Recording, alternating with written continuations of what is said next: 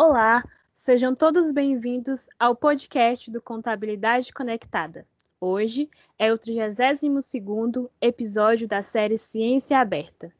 O objetivo desta série é apresentar de forma prática e objetiva a produção e o conhecimento científico gerados nos cursos de graduação e pós-graduação em Ciências Contábeis da UNB, numa linguagem clara e acessível e é uma parceria entre o projeto de extensão Contabilidade no Ambiente Conectado com a Sociedade e o Programa de Pós-Graduação em Ciências Contábeis da Universidade de Brasília, PPG Conte. Eu sou a Heloísa Rodrigues, estudante de graduação em Ciências Contábeis da Universidade de Brasília e faço parte da equipe do Contabilidade Conectada.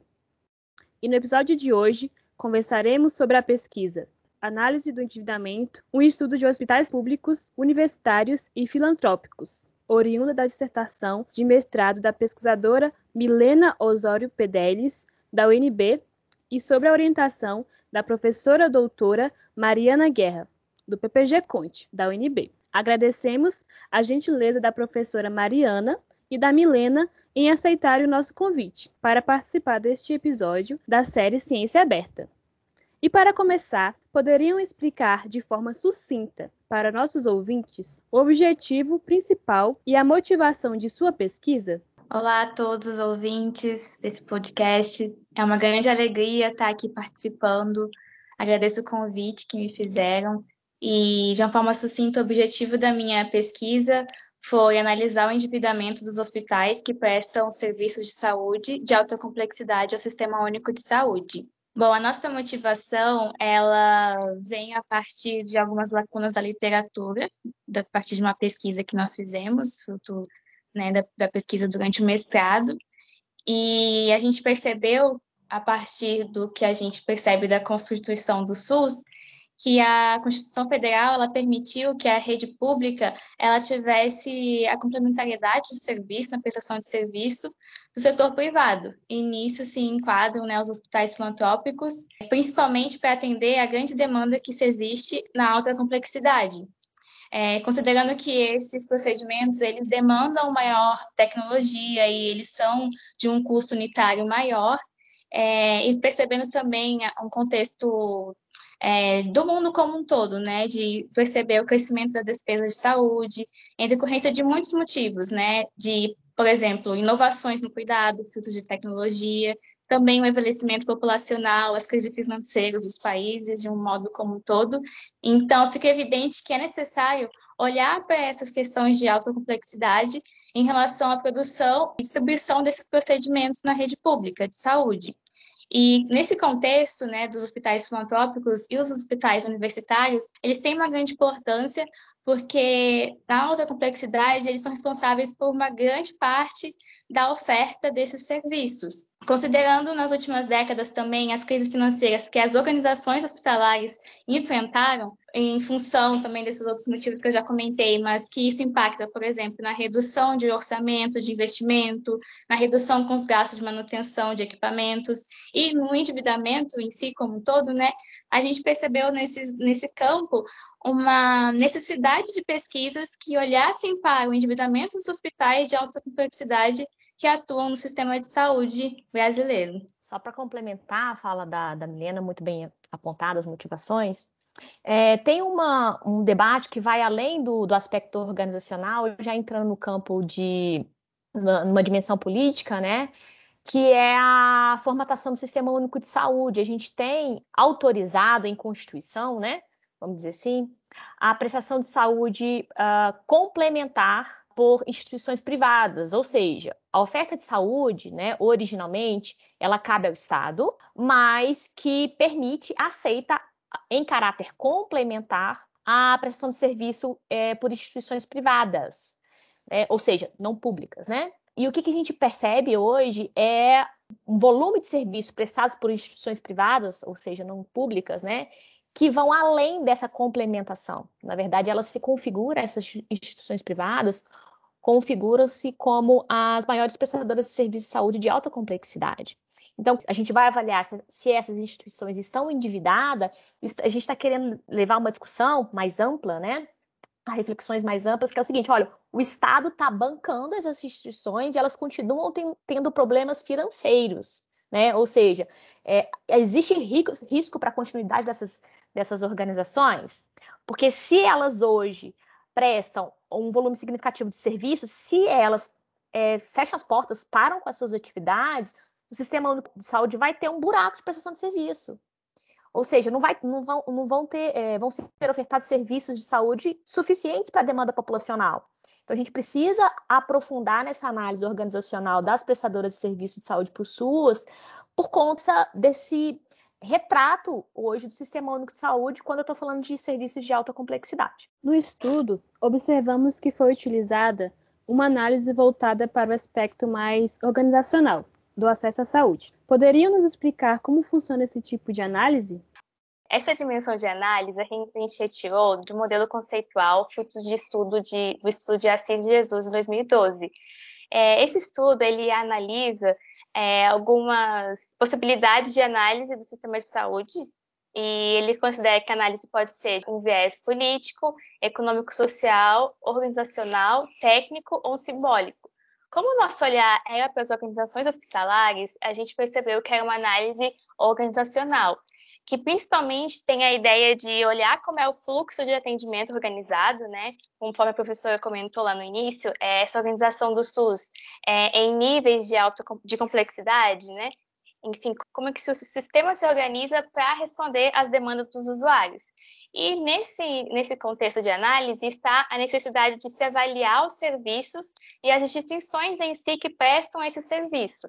Por isso que o nosso, nosso olhar era para a organização hospitalar e optamos por esse tipo de, essa dimensão de análise. Para complementar a, a, fala da Milena, tem uma discussão é, quando a gente fala de serviços de saúde, especialmente serviços públicos, né? Duas dimensões de análise: acesso e cobertura. A gente se ateve à dimensão de acesso, também alinhado a, ao modelo base, né? De Assis. E quando a gente fala de acesso, a gente fala basicamente da prestação de serviço em si, ou seja, tentando simplificar, como se fosse da oferta, tá? Então, eu oferto um volume de serviço X, independente, cuidado com esse independente, que não é tão independente assim, né? Mas enfim, sem a refletir sobre necessariamente a demanda. Quando a gente fala de organizações especialmente privadas, prestadoras de serviço ao SUS, ela se credencia ao Sistema Único de Saúde para oferecer é, serviços em especialidades específicas com uma quantidade específica. Então, olha, eu vou oferecer tantos leitos para cirurgia cardíaca negócio é bastante pontual. Então, por isso que a gente está falando de acesso, né? Quando, especialmente de instituições privadas. A outra dimensão, para falar rapidamente, para não estender aqui que não é o foco, né, é a cobertura. A cobertura ela, ela pontua esse volume de oferta frente à demanda, para ver quanto dessa demanda está sendo atendida, portanto satisfeita, dado esse, esse volume ofertado. Tem outras nuances também, não é só essa simplicidade, mas o foco aqui foi basicamente no, ao acesso, né? A gente não está ponderando as questões de demanda no estudo da Milena. As decisões de estrutura de capital e de endividamento é algo bastante discutido em finanças. Como podemos aplicar esses conceitos no âmbito hospitalar? Bom, como você comentou na pergunta, né, é, essas decisões é, dos, dos gestores em relação ao endividamento e à estrutura de capital diz respeito a como que ele vai dispor a fonte de recursos deles. Né, se ele vai ter recursos de terceiros usado para gerar o lucro, que tipo de dívida ele vai escolher, que tipo de investimento ele vai fazer. No contexto hospitalar não é diferente, né? É, o endividamento, por fim, vai demonstrar o quanto que a organização hospitalar é capaz ou não de pagar as suas dívidas, sendo possível, então, ela analisar quais são as principais fontes de financiamento dos seus ativos. Então, como a professora comentou no início, no contexto da complementariedade do sistema, aquele hospital que estiver interessado em oferecer, por exemplo, um leito não estiver tendo uso, ele vai se dispor, dispor esse leito ao SUS com a intenção de ter a fonte de financiamento do SUS, né? Então, essa é uma escolha que ele faz para é, fazer a sua estrutura de capital. É, nesse contexto, o endividamento dos hospitais é muito influenciado por algumas características próprias desse tipo de organização. Com um destaque, principalmente nesse meu trabalho, é que a gente está olhando para organizações sem fins lucrativos, né?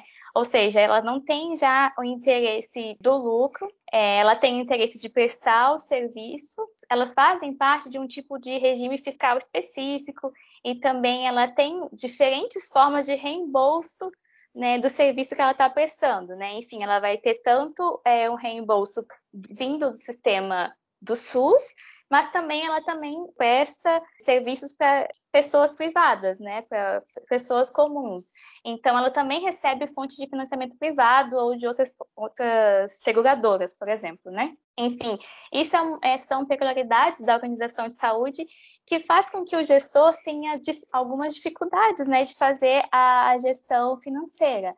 Outra questão é interessante ao olhar para esse tipo de organização é que, às vezes, se, ela, se o gestor percebe que aquele tipo de procedimento não está trazendo uma rentabilidade, não necessariamente ele vai ter a capacidade de descontinuar esse serviço, porque ele vai ter que é, necessitar garantir a assistência da saúde à população naquele tipo de procedimento. Então, ele não consegue tomar decisões tão simples assim, de vou parar de prestar esse tipo de serviço ou não.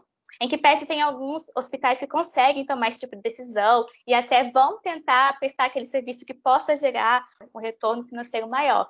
Mas, em grande maioria, às vezes, eles têm essa dificuldade de tomar esse tipo de decisão.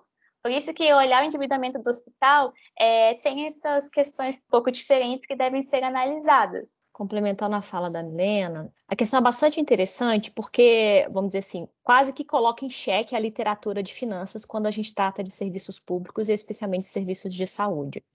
Mas a gente encontra literatura especialmente internacional que referenda a avaliação de indicadores financeiros, por exemplo, lucratividade, mesmo em instituições sem fins lucrativas, em que pese o lucro não ser o objetivo, mas ter, entre aspas, nesse né, superávit é importante para a organização manter a sustentabilidade, continuidade. Se Deus quiser, vou ter uma outra mestranda discutindo isso especificamente aí no futuro podcast, quem sabe. Mas, enfim, essa questão da estrutura de capital é, é uma análise mais pormenorizada de como, como se distribui essas fontes de financiamento. Então, a gente teria o capital próprio, o capital de terceiros e capital de terceiro de curto e longo prazo versus o tempo de pagar essas dívidas, vamos dizer assim, né? Que seria a questão do endividamento. É, a gente não fala necessariamente de capital próprio quando a gente está falando de hospitais públicos, por exemplo, hospitais universitários, mas a divisão da forma ou das fontes de, de financiamento também são pertinentes para a avaliação hospitalar, especialmente por essas particularidades comentadas para Milênio. São instituições complexas, com diferentes dimensões. As decisões sobre descontinuar não são simples, como já mencionadas para a Milena, então existe complexidade em avaliar estrutura versus endividamento, né? Com algumas ponderações, não é exatamente como é, acontece em finanças de empresas privadas com fins lucrativos, mas sim, também é, a literatura também dá, a, dá base para essa discussão, sim. A área de saúde no Brasil enfrenta dificuldades relacionadas principalmente aos problemas financeiros, administrativos e em sua estrutura organizacional. Como os indicadores podem ajudar a solucionar esses problemas? Essa é uma pergunta que ainda não tem resposta, né?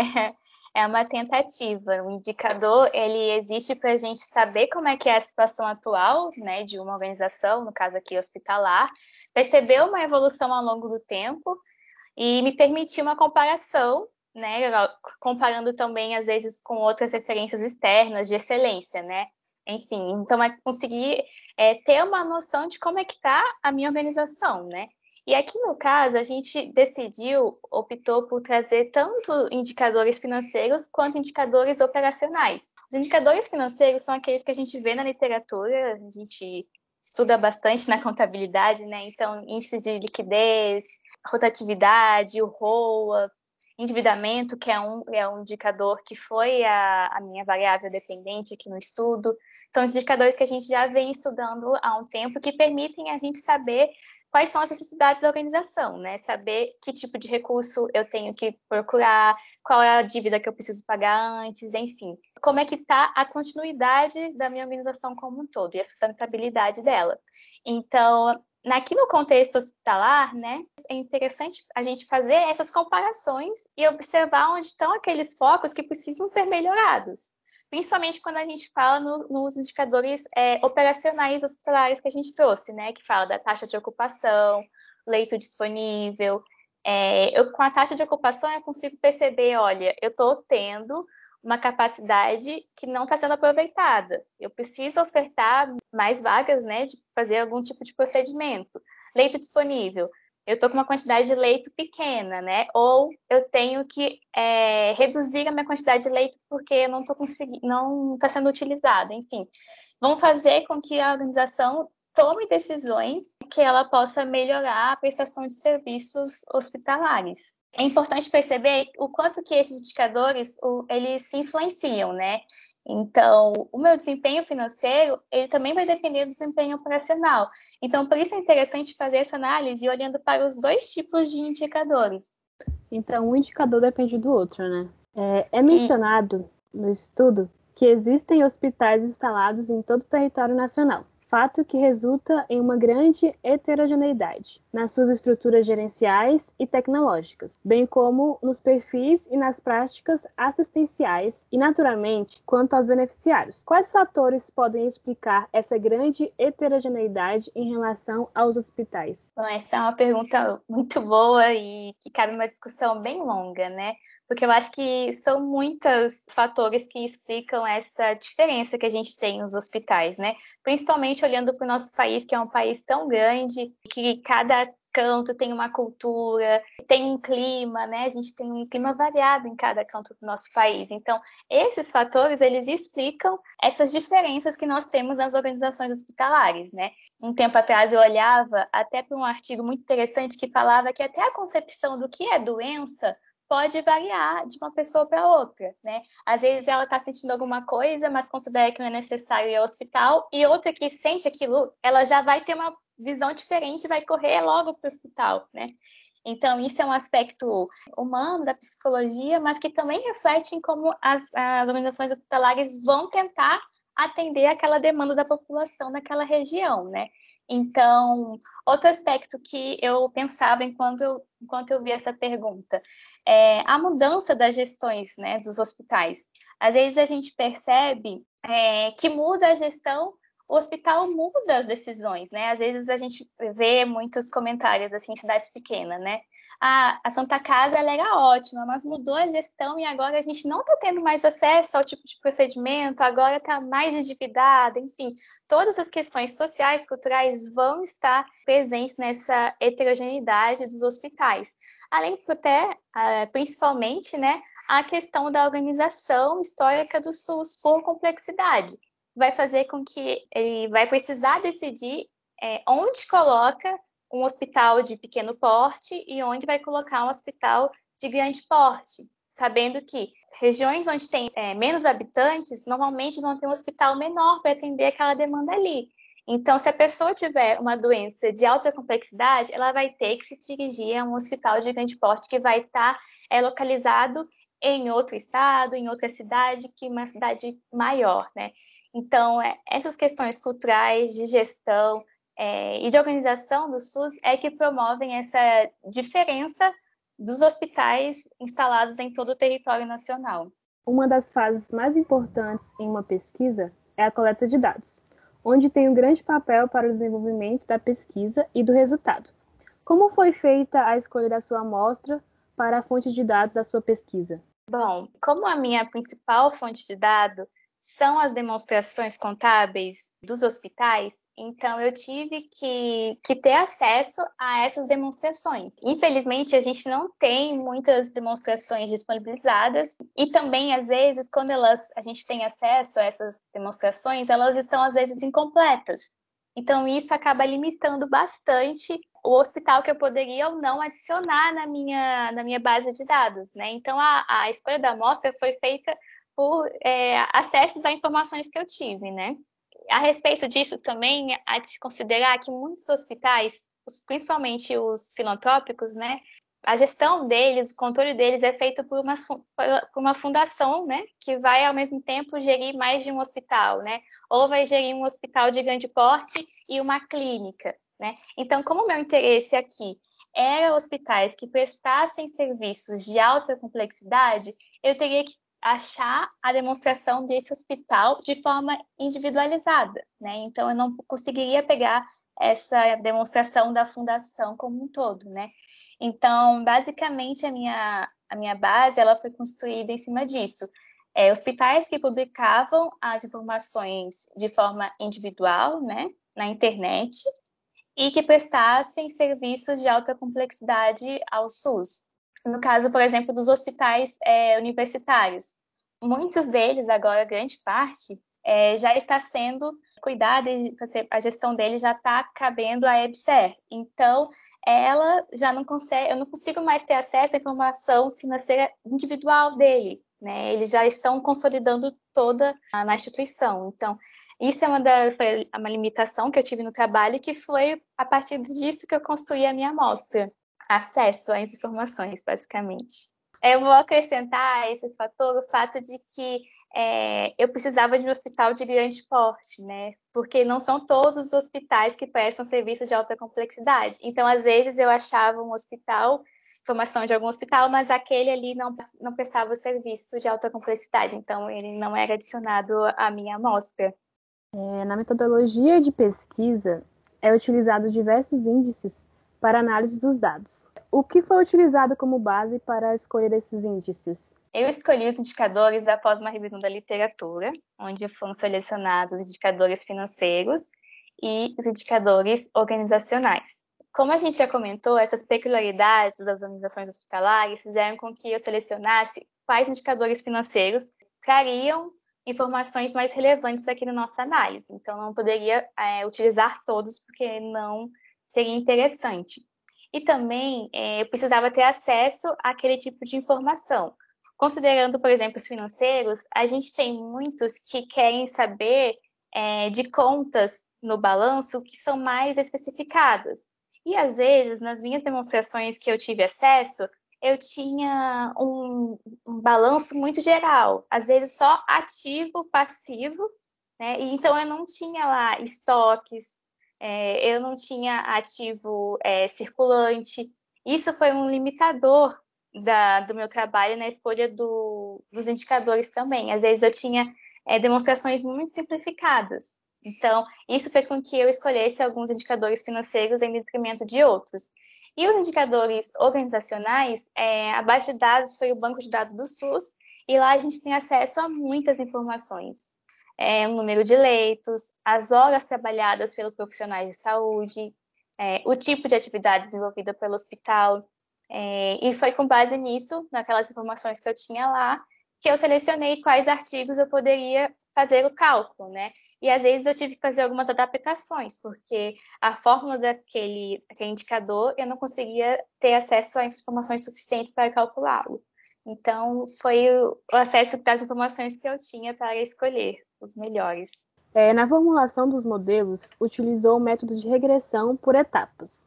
Poderia nos explicar o motivo da escolha desse modelo e como ele foi utilizado na pesquisa? Sim, é, a gente escolheu o Stepwise porque ele permite que a gente vá adicionando é, variáveis aos poucos para tentar ver como elas se relacionam, a fim de selecionar no modelo final as variáveis que possam ser mais significativas, que vão é, me trazer mais é, informações sobre o, o, fenômeno que eu estou querendo estudar.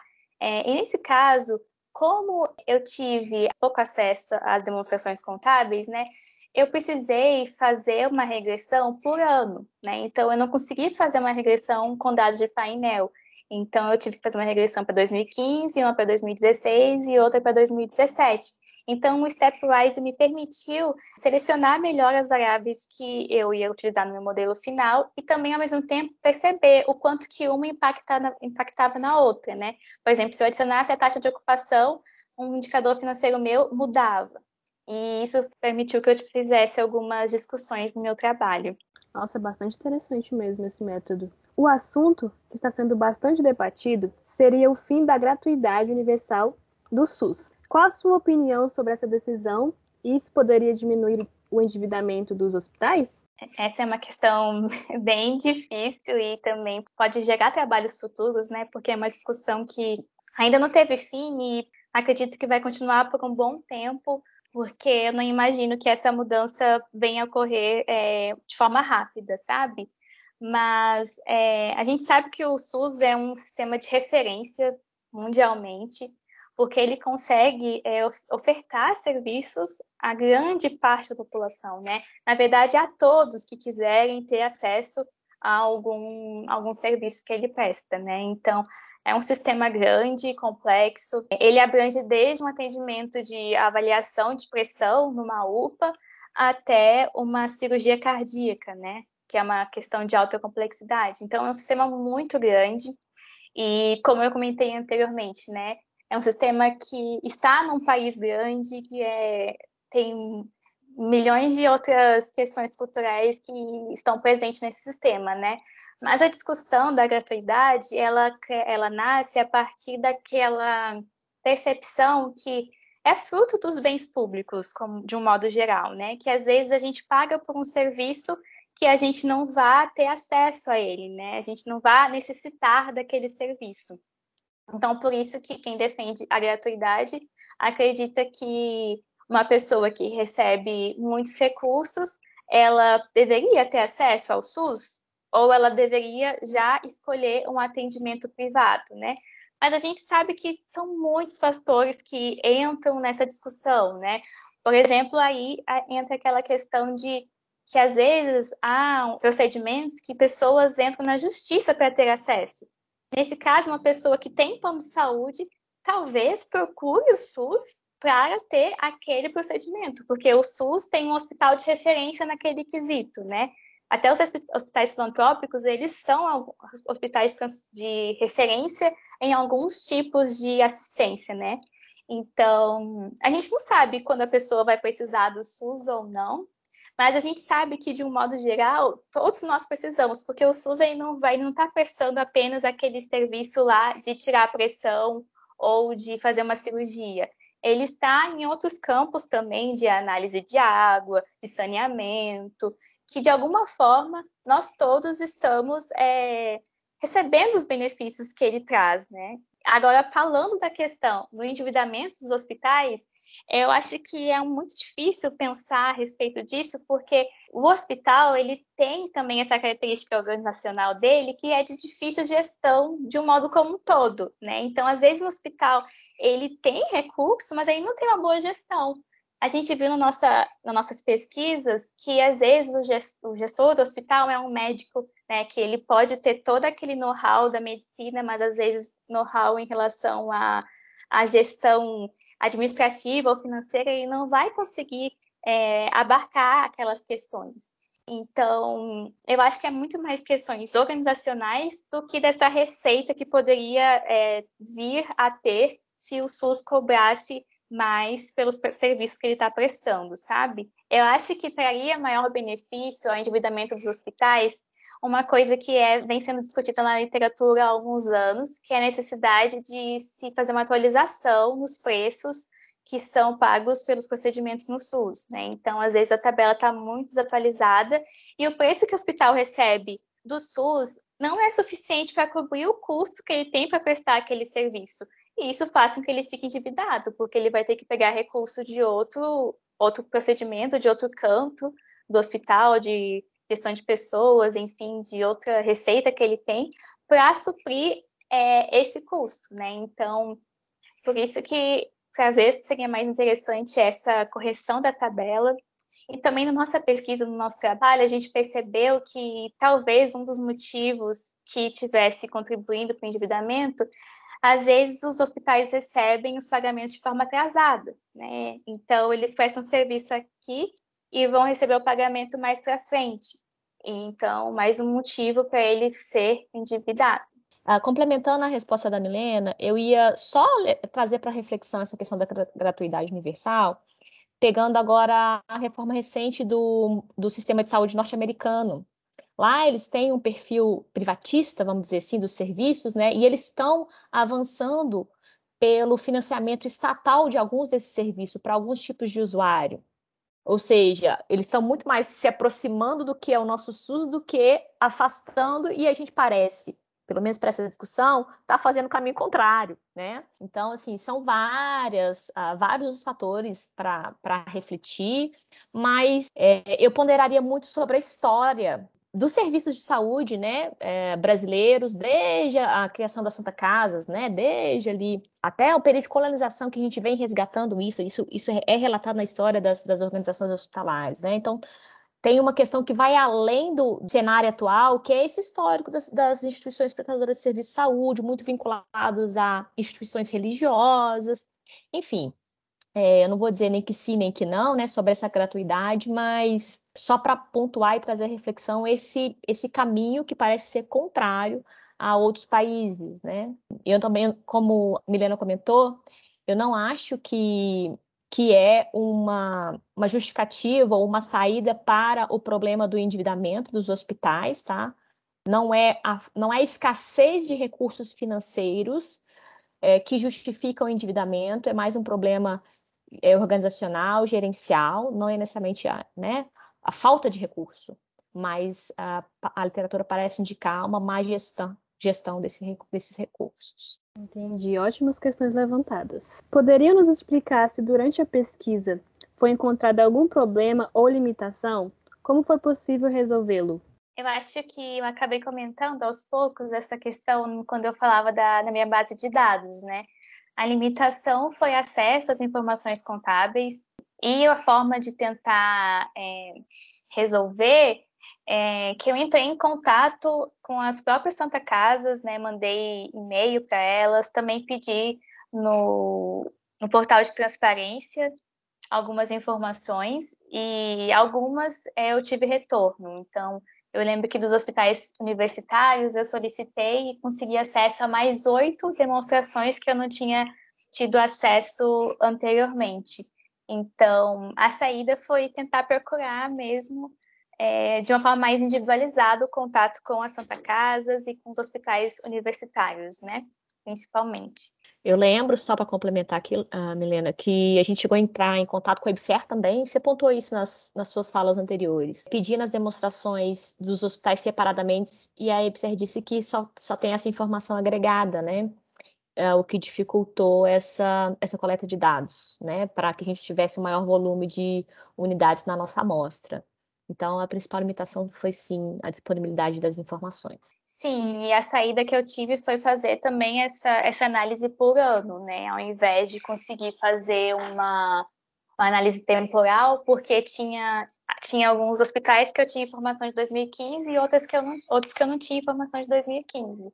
E isso re, reduziu bastante, né? Então, eu também escolhi 2015 porque eu não tinha acesso a informações mais antigas também dos hospitais essa questão toda da transparência, de divulgação na internet é muito recente, né? Então, e também o hospital, isso foi até uma coisa interessante, né? Que eu consegui hospitais mais da região sudeste, né? Então, são hospitais maiores, que têm uma capacidade de organização maior, então conseguem ter essa preocupação de divulgar a informação na internet, sabe? Então, até isso, a questão cultural, ela também está impactando um pouco aí na minha limitação do estudo. Para finalizar, sempre abrimos espaço para que os convidados indiquem algum livro, podcast, filme ou qualquer outro conteúdo para os nossos ouvintes em relação ao assunto enfocado. É, qual a recomendação de vocês para essa semana? Bom, a minha recomendação é. Eu tenho dois livros que foram muito utilizados na minha dissertação, que eu gosto muito deles, eu peguei um amor por eles. Eu acho que eles falam de desse tema de uma forma muito clara e ampla e que a leitura deles pode ajudar a gerar novas questões, apesar de eles já serem um pouquinho mais antigos, né? Eles estão nas minhas referências, mas é o livro Gestão em Saúde, do Vecina Neto, e o Desempenho Hospitalar no Brasil, que é do Laforja, né? E são livros muito interessantes que, que podem gerar muitas outras questões de pesquisa. E o podcast, eu vou indicar o podcast da, da Ayane, que é outra aluna da professora Mariana, que também fala da saúde e vai olhar para essa relação público-privada, que o meu, meu trabalho ele passa ali, mas ele não, não, não foca nisso, né? A gente comenta quando vai falar que o quanto que os hospitais filantrópicos eles estão ajudando a o SUS a prestar esse serviço, né? Então, eles também participam dessa relação público-privada, mas lá vocês vão conseguir é, uma discussão mais aprofundada a respeito disso. Deixa eu aproveitar também, de forma inédita, eu não fiz isso nos outros podcasts, viu, Dulce? A Dulce gosta. Eu vou indicar um livro que não é científico, tá?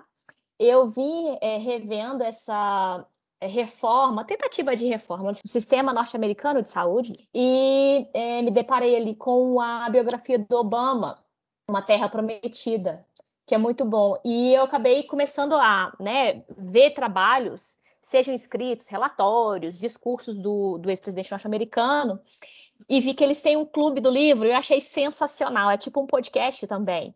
E aí as pessoas que tiveram contato com esse livro, Uma Terra Prometida, no clube do livro, né, conversando, refletindo sobre esse livro e de e, assim é, como surpresa vamos dizer assim em algum desse, desses diálogos dessas discussões durante o clube do livro o Obama conectava e começava a dialogar com as pessoas sobre o livro que ele mesmo escreveu porque, gente, vou ter, que escrever, vou ter que ler esse livro, porque vai que eu vou dialogar sobre o livro, eu tenho contato com o presidente, vai que eu vou. Tô aqui brincando.